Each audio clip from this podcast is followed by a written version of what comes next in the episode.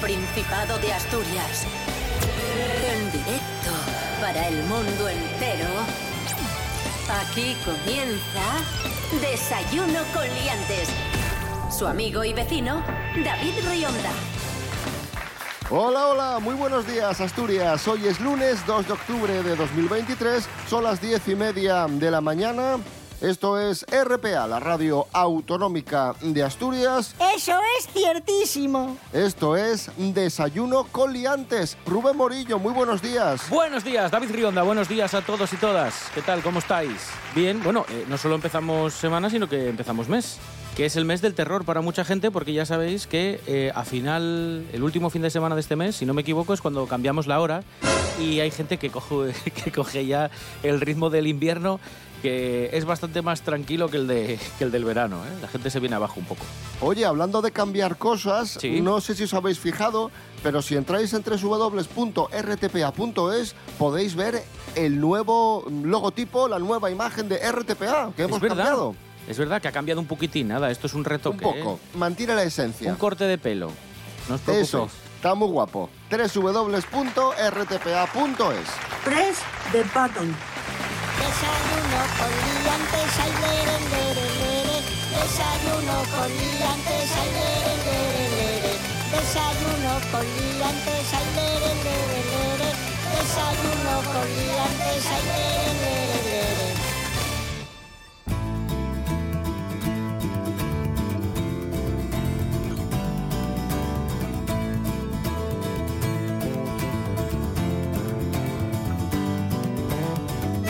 Noticia de la semana, desafortunado comentario del comentarista asturiano de la Fórmula 1, Antonio Lobato, el comentarista de, de Telecinco de la Fórmula 1. Hizo un comentario bastante desafortunado sobre el excampeonísimo Michael eh, Schumacher, que ya sabéis que desde hace unos años eh, pues vive postrado en una cama y con atención eh, médica.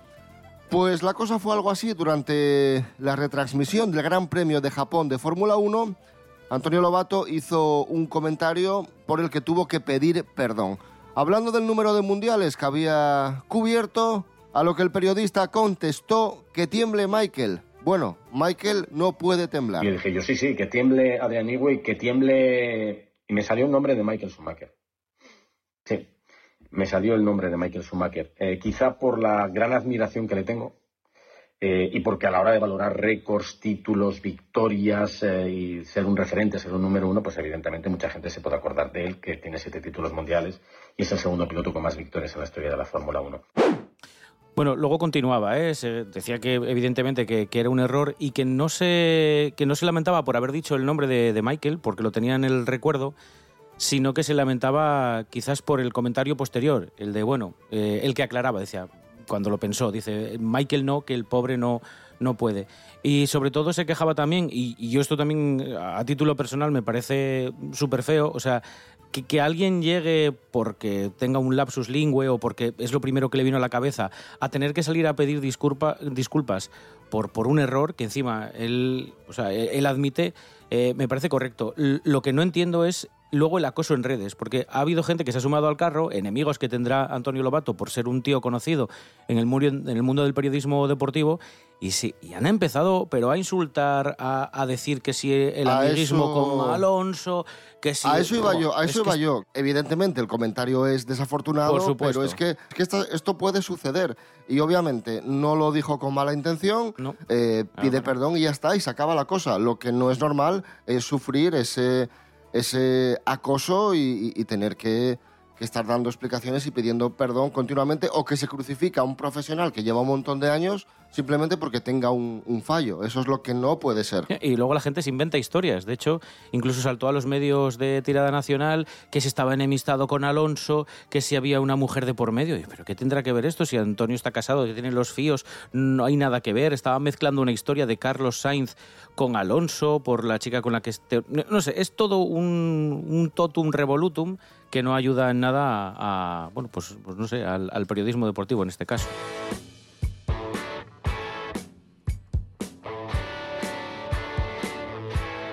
Hablando de comentarios desafortunados, esto, esto sí que es desafortunado y esto sí que, que es un comportamiento que tenemos que denunciar, un comportamiento tóxico, se denomina negging y es la nueva tendencia tóxica que utilizan los jóvenes para ligar. David Leña, buenos días. Buenos días, liantes. Hoy seguimos hablando de las relaciones interpersonales, sexoafectivas o como queréis llamarlo. Os voy a hablar, que nos lo comenta la página web lamentesmaravillosa.com, del negging. ¿En qué consiste el negging? Pues es una táctica de seducción, entre comillas, digamos, que creó eh, en los años 90 el coach de seducción, concepto que es bastante flexible. Eh, Eric, von, Eric von Markovic con ese nombre ahí de, que parece el Doctor Doom, parece un, un supervillano de cómics. Pues, ¿en qué consiste el negging o negación? Consiste en lanzar, mm, en faltar. Sí, resumen, faltar, pero no faltar como faltamos entre nosotros, de risas y tal, cuando hay confianza. No, no, no. Faltar mal, soltar un halago que en realidad es una puya, tipo, qué bien te quedan esas gafas, de hacen que nadie se fije en tu narizota. Por ejemplo, cosas así. Y oye, yo no sé, yo abro aquí el debate. ¿Consideráis que es un método lícito de, de negación, esto de usar, de negación no, de, de seducción, esto de usar estas tácticas para minar la autoestima del, entre comillas, contrario, que no debería ser así? Yo, yo considero que esto está fatal. Viva el faltosismo, pero sin tocar las narices a la gente, por favor. Buen día, aliantes. Gracias, David Leña. Esto es Desayuno Coliantes en RPA, la radio autonómica de Asturias. Hoy es lunes 2 de octubre de 2023. La de mi madre.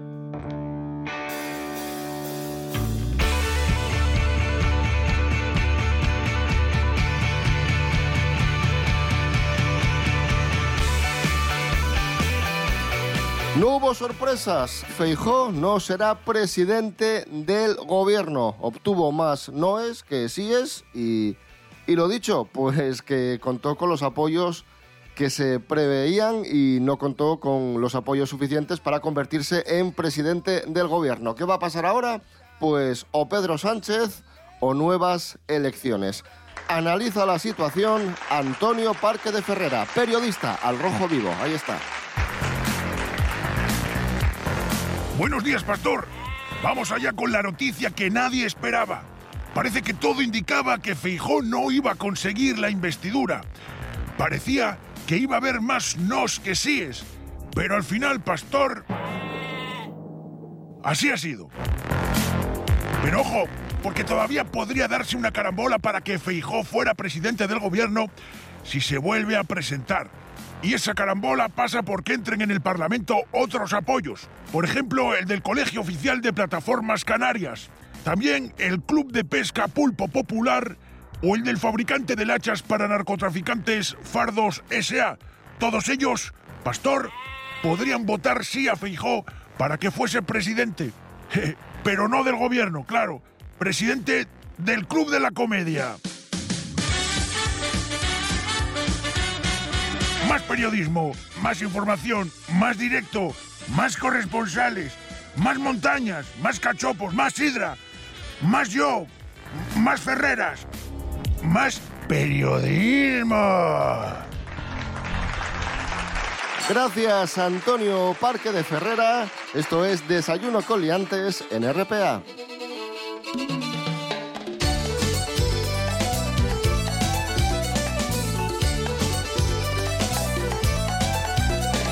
Noticias de ciencia a continuación. Han descubierto por qué el llanto de un bebé provoca la subida de leche a la madre. Nos lo cuenta Nuria Mejías. Buenos días, Nuria. Muy buenos días. Descubren por qué el llanto del bebé provoca la subida de leche a la madre.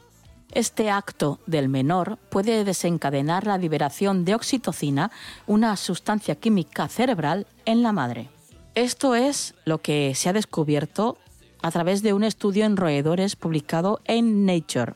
La investigación fue dirigida por científicos de la Universidad de Nueva York y arroja luz sobre cómo este fenómeno permite a las hembras alimentar a sus crías.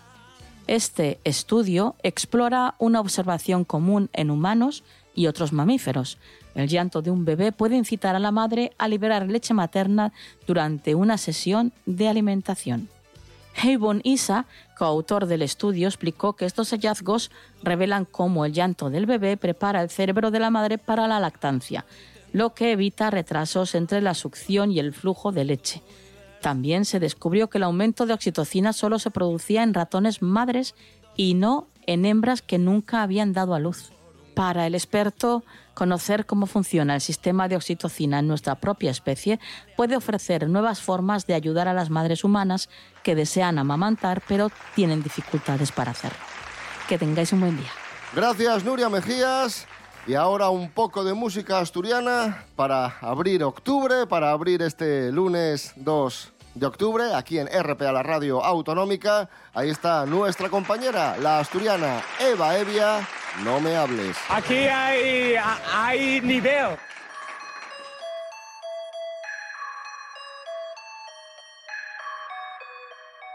Que lo se fui, yo te creí. Me despertaba todos los días pensando en ti. Y llegó el día no sufrí, porque me di cuenta que no eras para mí. No me hables, no me hables. Me dices que no quieres saber nada de mí, que no te hable, que no te hable. Que lo único que no quiero es sufrir. Que no me diga que no y después que sí. Que pasan ya días y vuelves a por mí. Luego no digas que yo paso de ti. Que cada vez que sales te acuerdas de mí. Yo ya no estoy para telenovelas. Una estrella. Ya no soy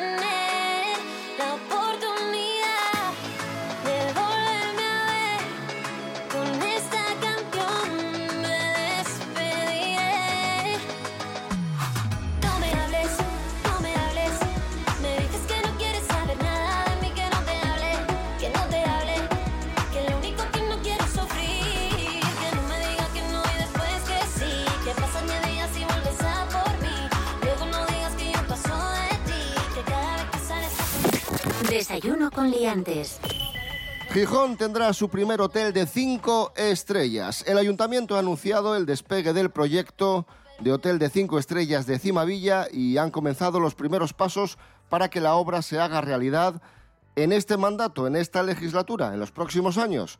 Será el primero en Gijón con estas características y se va a ubicar en los antiguos edificios de oficinas de la Autoridad Portuaria de la calle Álvaro González. La tramitación para desarrollar el proyecto va a pasar primero por hacer modificaciones en el Plan General de Ordenación Urbana, del Catálogo Urbanístico y del Plan Especial de Reforma Interior de Cimavilla. Vamos, trámites, papeleos, permisos y estas historias. Una tramitación que llevará uno o dos años, a lo que tendremos que sumar otros 20 meses de obras para que el hotel se haga realidad. Las obras van a suponer para los propietarios una inversión de unos 21 millones de euros. Este equipamiento va a tener, atención, 120 habitaciones, un aparcamiento subterráneo de 98 plazas y va a respetar el entorno, manteniendo una fachada de estilo clásico acorde con la arquitectura del barrio, como es eh, evidente. Claro, es que, es que está en un sitio muy, muy chulo. A mí lo que me sorprende es la velocidad que se van a dar. 20 meses solo de, de obras para un, bueno, para habilitar un, un, edificio que va a ser un hotel de cinco estrellas me parece súper rápido, porque tal y como llevamos las obras aquí a veces en el Principado, me sorprende. Mm, quiero mencionar eh, que esta semana pasada y, y, y, esta, y nos quedan bastantes semanas, tenemos una obra muy chula en, en la autopista que, que vertebra toda la, la, comunidad y llevan bastantes años con, con esa obra y ahí sigue.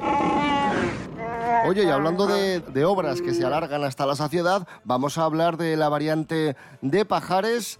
Eh, ha habido un simulacro, un viaje en tren que ha sido un simulacro, pero ojo, esto no es broma, esto sucedió realmente. Sí. Hubo un pasajero que no sabía que era un simulacro. que pensó que estaba viajando en tren de verdad. Rubén Morillo, cuéntanos esta historia Es que que, estaba- ha sido viralísima y que nos ha dejado locos. Es que estaba muy bien preparado todo. Sí, sí. Bueno, este señor, por cierto, se llama Alberto Zapata. El pobre hombre iba a Madrid en tren, llegaba tarde a la estación de, de León, donde tenía que coger el tren, que era el único que salía. Entonces el pobre hombre, con las prisas, cogió, vio el tren ya en el andén y dijo, pues, pues, pues, pues mira, antes de perderlo, ¡fum! cogió y se subió. Y comprobó que en el tren pues estaban allí los pasajeros tranquilamente leyendo, haciendo pues sus quehaceres, ¿no? Eh, arranca el tren y el pobre hombre Que pues... eran actores. Eh, Es que esa es la historia, se entera después. O sea, el pobre hombre sube al tren, pum, pum, pasa el tiempo y dice, caray, qué, qué raro el paisaje, que estoy yendo como hacia el norte y yo tendría que estar yendo hacia el sur. Bueno, de repente se para el tren y empiezan las personas que estaban dentro del tren a actuar como si algo hubiese pasado. Digo actuar como si algo hubiese pasado porque sí, efectivamente eran actores, actrices que estaban haciendo, estaban simulando ser eh, pasajeros en un tren que se dirigía a Asturias y que eh, tenía un descarrilamiento. Aparecen ambulancias, helicópteros, UBIs móviles, bomberos, la UME y este pobre hombre desconcertado diciendo, pero, pero ¿dónde estoy? ¿Pero qué ha pasado? Hasta que le explicaron que, no, no, que será un tren, el tren del simulacro.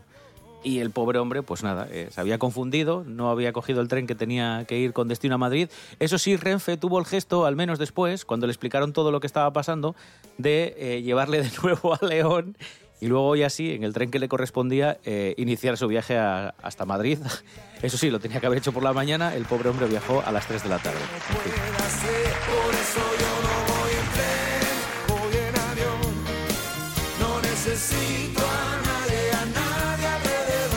Bueno, más noticias que han sido virales. Eh, la madre que se hizo viral hace algunas semanas por llamar a su hijo metanfetamina. metanfetamina. Ahora se ha justificado, ha dado explicaciones. Nayara Moore, buenos días. Muy buenas a todos, chicos. Tercer lunes ya juntos, mi número favorito. No controlo mucho estos temas, la verdad, pero que el nombre suena feo, pues suena feo, hay que decirlo.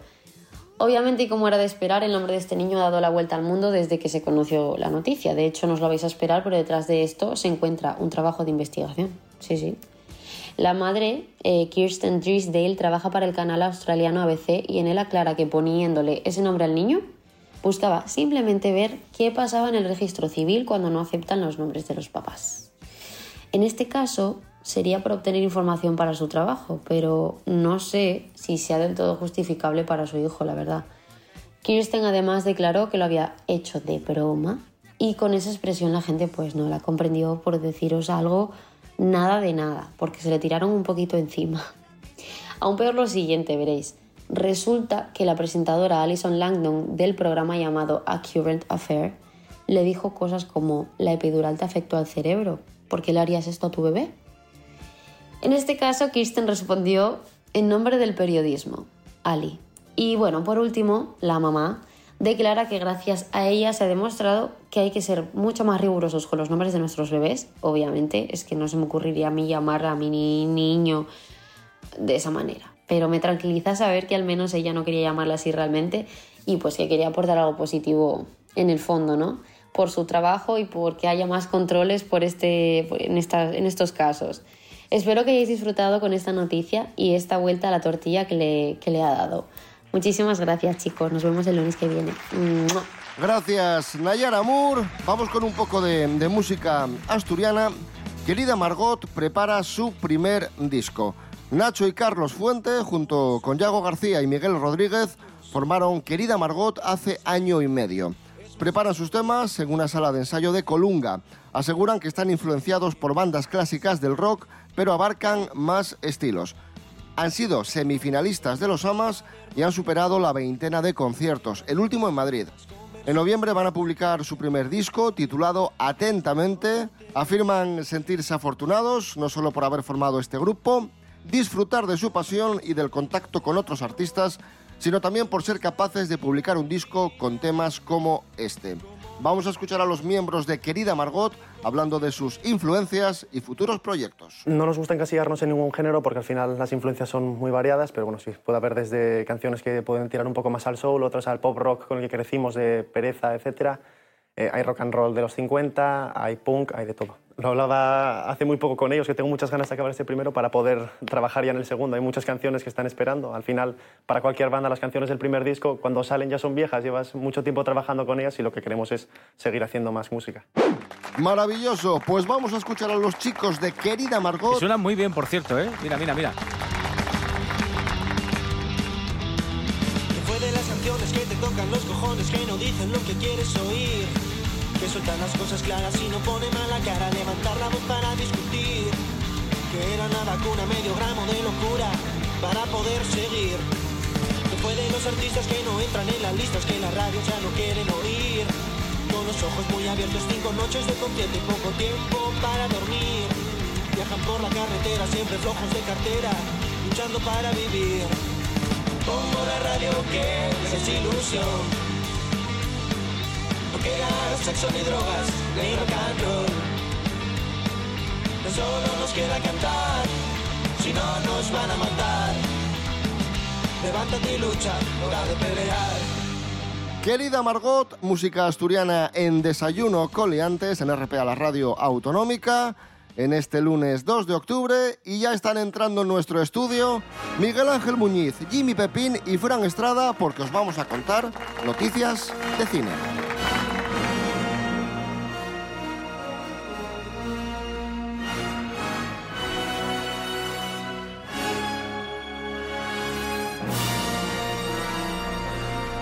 Miguel Ángel Muñiz, muy buenas. Buenas, hombre, ¿qué tal? Y también nos acompaña Fran Estrada, ¿qué tal? Bien, estoy aquí porque sé mucho de cine, mucho más que todos vosotros juntos. Primera noticia. El grandísimo actor Michael Caine asegura No, que... grandísimo tampoco, debe medir metro setenta y seis o por ahí, ¿eh? No, es alto, es alto. ¿Sí? ¿No es alto? Sí, yo creo que es alto. Ah, vale. Ha cumplido 90 años y, y tras más de 150 películas y con un estreno a la vuelta de la esquina, dice que se retira. Hombre, a los Que- 90 ya está bien, ¿eh? Sí, dice que bueno, que ya está un poco fatigado. ¿Un poco? Acaba de presentar película de Great Escaper y, y nada, dice que, que se jubila, 90 años tiene ya, que ya, bueno, pues está un poco, un poco cansado. Bueno, es buena edad para jubilarse. ¿Cuánto cotizo? ¿Cuántos años cotizo? Pues empezó en el cine de prácticamente de niño, muy, muy joven. Pues eso encima, o sea, explotación infantil y ahora quitándole el trabajo a la gente con 90 palos. Claro, así, así, así funciona el mundo. Luego dicen, no, tienes que trabajar hasta los 67. y si empiezo a los 5 y me jubilo a los 90, puedo mantener a 7 u 8. ¿Cuál es para ti, Miguel Ángel Muñiz, el mejor papel de Michael Caine en su carrera? Es difícil la pregunta, porque... El de Batman. Bueno, no, ese no le gusta mucho. El de Alfred en Batman no... De Alfred en Batman. Pues no lo sé, a ver, es que tiene muchos buenos, tío. Eh, a ver, un- uno que me parece que es complicado, porque es como mucho de ritmo y movimiento y tal, es el de Qué ruina de función, que hace de un Ah, director sí, de, sí, sí. De una obra de teatro y tal, y eso es bastante complicado, yo creo. If he can only get them to Broadway in one piece. I'm starting to know what God felt like. And what did he feel like? Very pleased he'd taken his Valium. They just might have. Y hablamos de otro gran actor, en este caso Robert De Niro, que es noticia porque va a retomar su papel de Taxi Driver, el papel de Travis. Ojo. ¿Otra vez va a hacer de Travis él?